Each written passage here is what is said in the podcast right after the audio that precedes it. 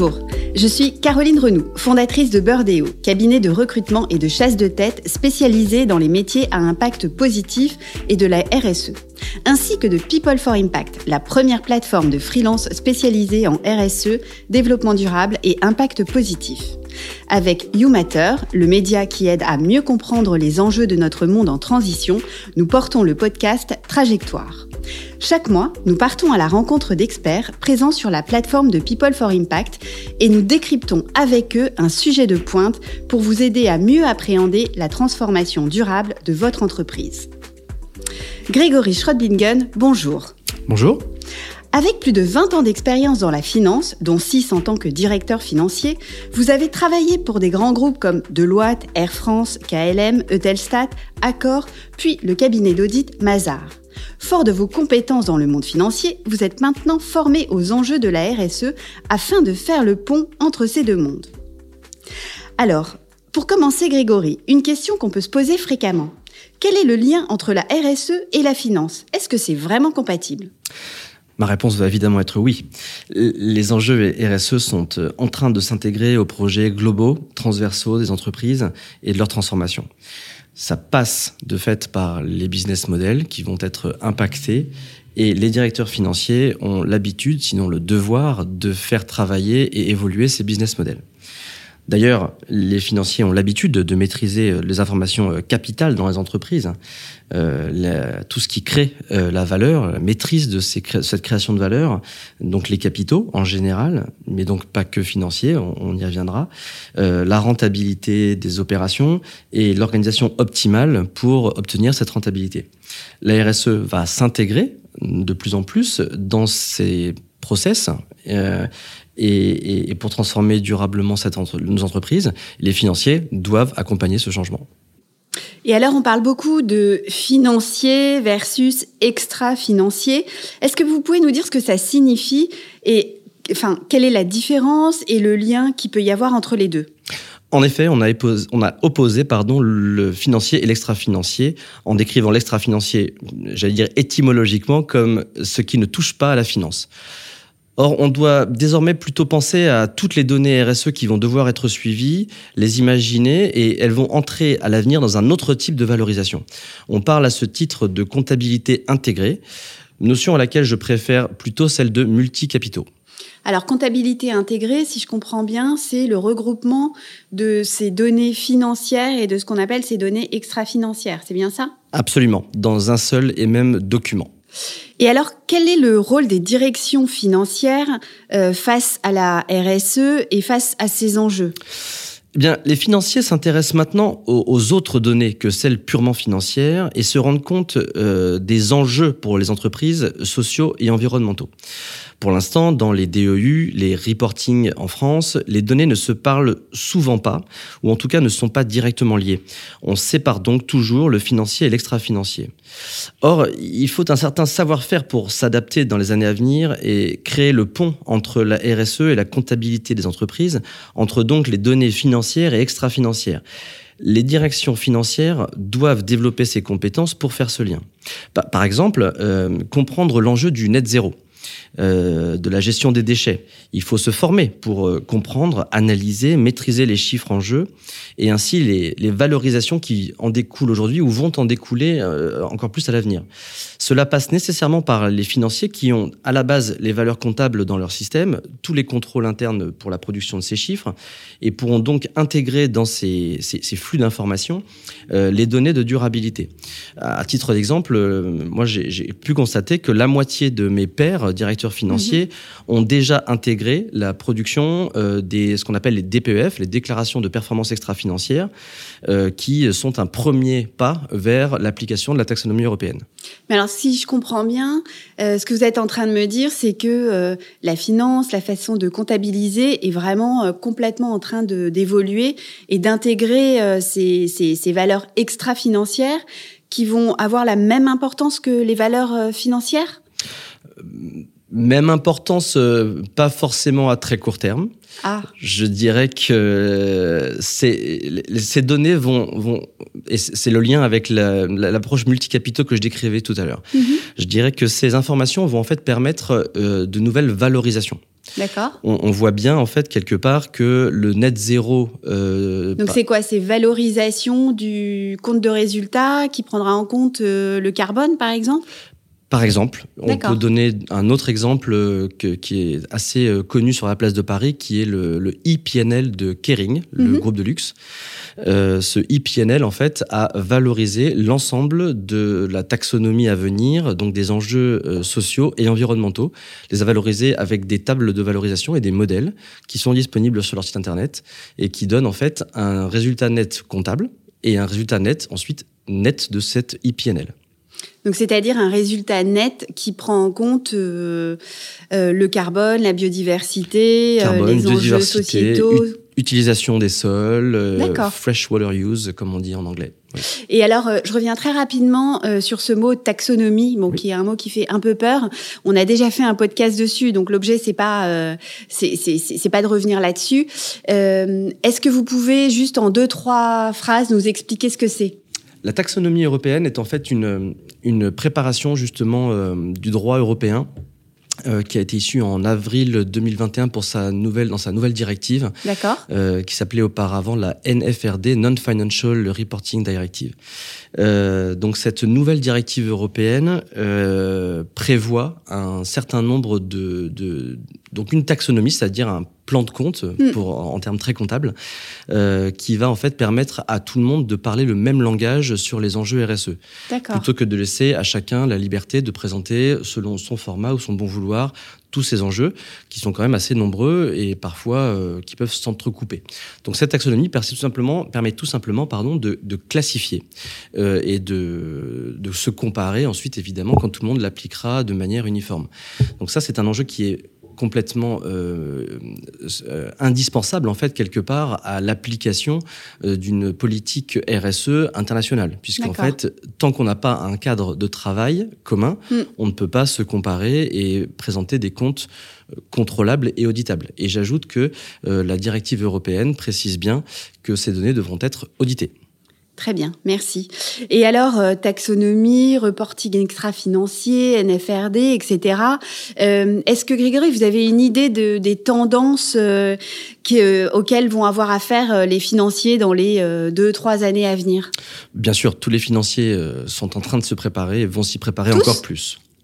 Je, l'espère. Je les connais pas tous personnellement, euh, mais non, la tendance est là. D'accord. Elle, se, elle se voit, elle se sent. Ce que vous voulez dire, c'est que vous vous sentez bien que chez les financiers, il y a vraiment euh, aujourd'hui une prise en compte dans les entreprises de ces sujets. Oui, oui. Comme je le disais, ils ont déjà pour une bonne part intégré la production de la DPEF et des, des données, pardon, qui, qui nourrissent cette DPEF. Euh, ils ont tous bien compris qu'une nouvelle taxonomie voulait tout simplement dire l'intégration euh, dans leur système de production de chiffres euh, de, de, de, de, nouvelles données. Euh, et donc très concrètement, euh, il faut s'y préparer hmm. dans les systèmes, dans les formations. Il faut que tout le monde sache de quoi on va parler. Et ça, ce sont des sujets euh, assez lourds, puisque complètement transverses. Il va falloir que les financiers, les contrôleurs de gestion, les comptables, tous ceux qui euh, touchent de près ou de loin à la production du chiffre, euh, comprennent et maîtrisent ces nouveaux enjeux. Euh, on va donc euh, sans doute tendre, si on se projette un peu plus dans l'application la, pardon, de cette euh, taxonomie, vers des, évaluations financières pour l'extra-financier, ce qui va de fait tuer l'extra-financier puisqu'il sera intégré au financier. Ce qui est plutôt une bonne nouvelle alors, mon point de vue est que cela est euh, assez euh, nécessaire pour euh, changer rapidement mhm. les business models des entreprises. D'accord. Il faut savoir de combien on parle, oui. comment et enfin comment et de combien on va devoir changer nos business models. et comme les, les, consommateurs, pour prendre un peu de hauteur, sont au centre de manière directe et indirecte de tous les produits produits par les entreprises, on entre, euh, on entre ici dans des systèmes euh, où les financiers vont devoir en fait euh, répondre aux attentes et aux questions non seulement de la sphère financière, des analystes, des marchés de capitaux, mais également des ONG. Mm des consommateurs, de tout, euh, j'allais dire tout un chacun, voilà, donc tous mhm. les citoyens qui auront euh, de fait un intérêt, et puisqu'on les, les, enjeux environnementaux surtout sont maintenant euh, de plus en plus connus du grand public est en train de se déployer, de se développer, c'est très positif. Et, il faut pour cela que les financiers, quelque part, prennent leur rôle mm. et jouent leur rôle à plein. Très bien. Euh, est-ce que vous pourriez me donner un, exemple de mission que vous avez réalisée pour une direction financière euh, qui se dit bon bah voilà maintenant c'est moi qui vais prendre en compte euh, le, reporting extra-financier, c'est moi qui vais l'intégrer parce que c'est vrai que à l'origine c'est ce sont les directions développement durable qui, qui, qui ont commencé à s'occuper de tout ça. Bien sûr, bien sûr. Euh, j'ai effectivement moi-même développé euh, plusieurs de ces DPEF. Euh, donc DPEF Déclaration de performance extra-financière, en le rappelant bien sûr. donc c'est ces exemples-là vont être en fait euh, différents d'un business model à l'autre. Donc mm. c'est euh, votre exemple de que, votre exemple pardon que les, les, directions RSE les prises au départ, euh, les aient pris ces enjeux au départ. Euh, ne me paraissait pas étonnant. En revanche, assez rapidement, euh, à partir du moment où cette information est justement publique, la DPEF mm. étant, pour mémoire, une partie intégrante du rapport de gestion des entreprises, euh, il fallait nécessairement qu'un jour ou l'autre, les financiers soient euh, responsables, comptables au sens anglo-saxon mm. du terme, euh, de, la, de la notion qui allait être mise à disposition du public. Donc, j'ai effectivement mis en place des, des, DPEF et donc des collectes de données qu'il faut agréger comme une comptabilité tout simplement, euh, selon donc euh, des plans de compte ou en tout cas des taxonomies qu'on avait nous-mêmes inventées, euh, puisqu'elles n'étaient pas données par le droit ni européen ni français. On, se faisant, pour être très clair, ben, on, fait la somme de consommation de CO2, de, on fait la somme de consommation énergétique, on fait la somme de flux d'eau, de flux plus ou moins polluants ou justement de dépollution sur ces flux polluants, etc., etc. Ça, ces exemples sont extrêmement concrets, puisqu'en fait, on pouvait d'ores et déjà euh, les intégrer à des systèmes comptables. À ma connaissance, la plupart des financiers ne l'avaient pas intégré à leur système. Certains l'ont fait justement les deux dernières années, dans le cadre de la préparation à cette taxonomie européenne, puisque euh, enfin, et d'une, tout le monde savait très bien que ça allait être appliqué, et de deux, euh, eh les citoyens, le public et la sphère financière étaient de plus en plus sensibles en fait à certaines données. En ce moment, pour être très concret et très clair, c'est surtout la production de CO2 et les fameux chemins vers le net zéro mm-hmm. que tout le monde voulait absolument regarder et quelque part auditer. Et alors, ça concerne euh, quel type d'entreprise? C'est parce que bon, il y a les grandes entreprises qui sont certes équipées pour faire ce genre de choses, mais euh, les PME, les ETI, les startups qui deviennent euh, des licornes, qui est-ce qui est concerné par par ça? Alors, la taxonomie à proprement parler euh, va devoir être retranscrite en droit français et c'est ainsi qu'on saura exactement les seuils qui euh, les seuils d'entreprise qui seront euh, qui seront soumis à cette CSRD cette directive de taxonomie.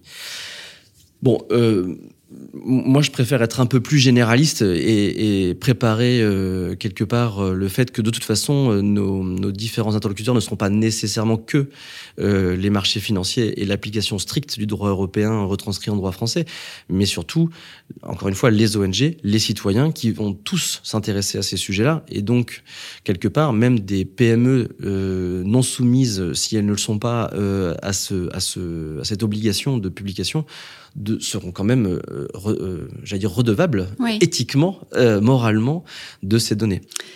Grégory, vous nous parlez de taxonomie, qui est une législation européenne. on parle aussi de l'ISSB, qui pour le coup serait un référentiel international. Comment est-ce que comment est-ce qu'on s'y retrouve dans tout ça et est-ce qu'il y a un lien entre tous ces référentiels?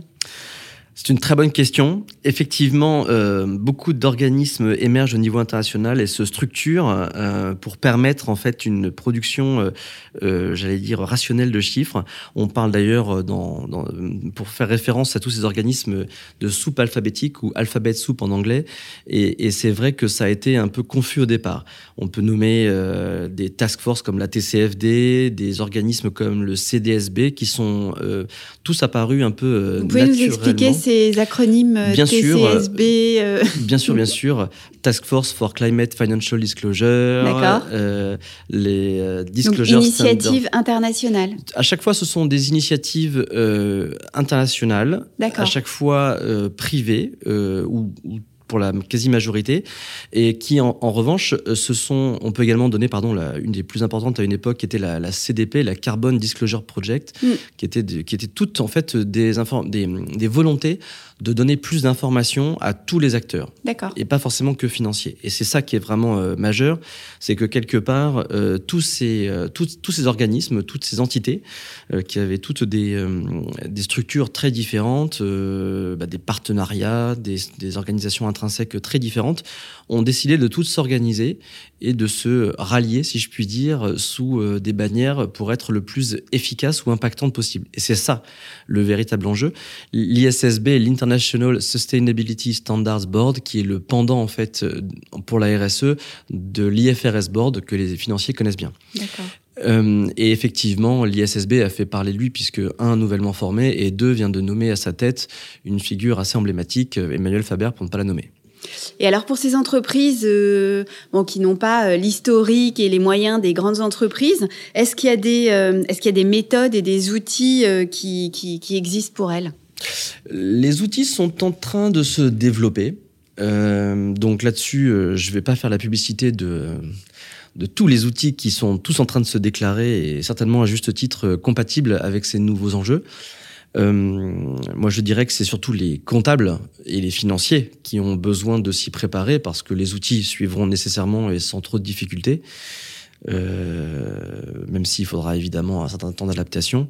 Euh, moi, je pense que les vrais enjeux sont dans la formation pour la bonne compréhension de ce qu'on reporte quelque part. Euh, ça, c'est l'enjeu capital. Il mm. faut absolument que quand on fait la somme de différents niveaux de consommation de CO2, donc pour être très concret, les fameux scopes 1, 2 et 3 d'émissions, il faut que chaque comptable financier soit capable de regarder comment ces chiffres sont construits pour pouvoir en fait en faire une somme qui soit cohérente. Mm tout simplement. Et alors, euh, vous êtes euh, vous, êtes dans le secteur de la de, la finance, enfin vous êtes financier depuis euh, une bonne vingtaine d'années. Qu'est-ce que vous avez observé dans l'évolution de votre métier et comment, à votre avis, ce métier va évoluer? Alors ça c'est un sujet majeur. Mhm. alors moi je dirais plusieurs, il y a plusieurs points à votre de réponse à votre question. La première, euh, les financiers ont, ouvert une brèche sur le sujet RSE. Donc mm. euh, très longtemps, ils sont restés, je trouve, assez hermétiques. En tout cas, c'est un ressenti. Hein. certains pourront bien sûr euh, argumenter le contraire. mais moi, je pense que... Merci. je dirais que... Merci de me donner raison, en tout cas. Et, je pense que ça y est, les choses changent, pour être très clair. les CFO ont enfin intégré, et toutes les directions financières, et certainement aidées ou poussées par les directions euh, général. Euh, je ne sais pas d'où est venu le changement, mais en tout cas, il se sent maintenant, euh, puisque la finance durable émerge enfin. Mhm. Ça fait combien de temps cette évolution? C'est deux ans? Alors, on peut. Il y a, plusieurs éléments euh, qui ont jalonné en fait ce changement et cette ouverture. Je dirais que le plus notable est euh, une fameuse, euh, une fameuse letter to CEOs en, bon français, qui est un, une lettre d'information qu'envoie depuis plusieurs années le président directeur général de BlackRock. Mhm. BlackRock, c'est le plus grand fonds de pension international et un des plus grands gestionnaires d'actifs, sinon le plus grand gestionnaire d'actifs au monde juste l'ordre de grandeur de, pour que tout le monde l'ait à l'esprit, euh, c'est euh, ils, ont sous gestion environ 10 000 milliards de dollars. Donc c'est euh, un montant extravagant, à peu près 5 fois le PIB de la France. Et ils sont basés aux États-Unis, c'est ça? Absolument, mhm. mais évidemment parfaitement internationaux. Et donc depuis plusieurs années, ce, ce PDG en fait structure sa communication à travers une fameuse letter to CEO. Oui. En, début d'année, c'est ça. Hein. Exactement, en mhm. janvier. Celle de 2022 vient de sortir. Elle est passionnante. Et justement, celle de 2020 mm.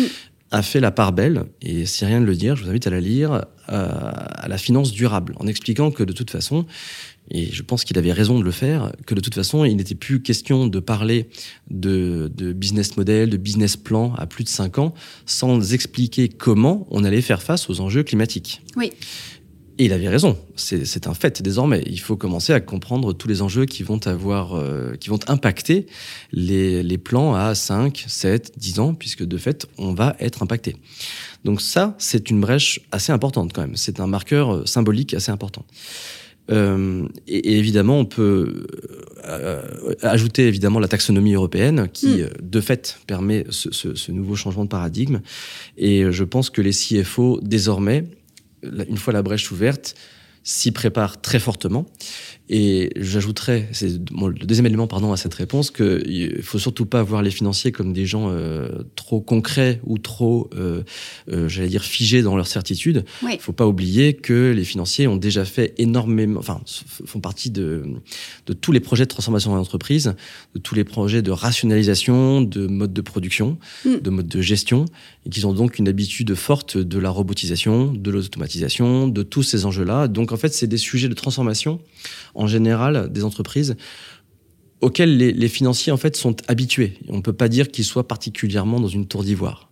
D'accord, c'est-à-dire qu'une fois qu'ils ont compris euh, l'importance de ces sujets qui est liée à la réglementation européenne, aux fonds d'investissement, notamment les très gros fonds américains euh, qui poussent, euh, hop, ils déroulent, c'est ça? Je pense même que c'est avant même que les obligations soient là, ils se préparent nécessairement au changement business. D'accord. Par définition presque. Et alors Grégory, pour conclure, euh, pourquoi est-ce que vous pensez, si vous le pensez bien sûr, que le lien entre rentabilité et durabilité est important? Bah, je pense que l'exemple qu'on vient de citer du, patron de, BlackRock est un exemple flagrant, donc euh, je ne vais pas le, répéter. Euh, mais en tout cas, on, peut essayer de prendre un peu de hauteur et se dire que, bien sûr, les capitaux désormais ne sont plus que financiers. Cette fameuse notion euh, de multicapitaux euh, que par ailleurs je, suis en train de, déployer avec une cohorte dans un, un MBA euh, dans une école de commerce qui, qui s'appelle, dont le, titre pardon est le Chief Value Officer. Nous défendons ensemble l'approche multicapitaux, c'est-à-dire que les capitaux, notamment naturels et sociaux, ne sont pas infinis et qu'il faut donc quelque part travailler à rentabiliser ces capitaux au sens le plus noble du terme. Euh, je dirais que les limites de ces capitaux, notamment naturels, euh, sont réelles, et qu'on doit nécessairement les appréhender dans nos modélisations et dans nos valorisations. Et que jusqu'à maintenant, c'était pas, euh, c'était pas le cas? Absolument pas. D'accord. En, tout cas, pas assez.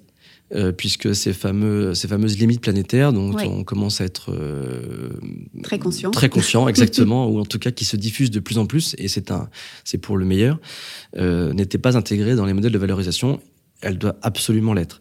Et je dirais que là-dessus, c'est une fois qu'on a dit ça, je pense que les financiers ont également un, rôle euh, dans la durabilité qui va être majeur, euh, qui est de, mesurer les impacts de ces changements euh, à court terme et surtout d'accompagner ces changements pour, j'allais dire, mesurer l'avancement, le degré mmh. d'avancement et la bonne réalisation de ces changements, phénomènes auxquels ils sont tous très habitués. Très bien. Écoutez, Grégory, je vous remercie euh, beaucoup. C'était euh, passionnant. C'est un plaisir. Et c'est passionnant de voir que ce métier de, financier euh, change et intègre ces éléments. Merci. Merci à vous. Merci pour votre écoute. J'espère que l'épisode vous a plu et je suis heureuse d'avoir passé ce temps avec vous. Si vous cherchez la retranscription de ce podcast et tous les liens de référence, vous pouvez le retrouver sur le site de People for Impact, P-E-O-P-L-E 4 I-M-P-A-C-T, et de YouMatter, Y-O-U-M-A-T-E-R. Dernière petite chose. Cet épisode vous a plu? N'hésitez pas à le partager sur vos réseaux sociaux ainsi qu'à vos proches. Faisons grandir la communauté d'acteurs engagés ensemble. Vous pouvez aussi le noter sur votre plateforme d'écoute préférée, ainsi que retrouver l'intégralité des épisodes sur youmatter.world, ainsi que sur peopleforimpact.com. Un grand merci de m'avoir écouté jusqu'ici et retrouvons-nous très bientôt pour le prochain épisode.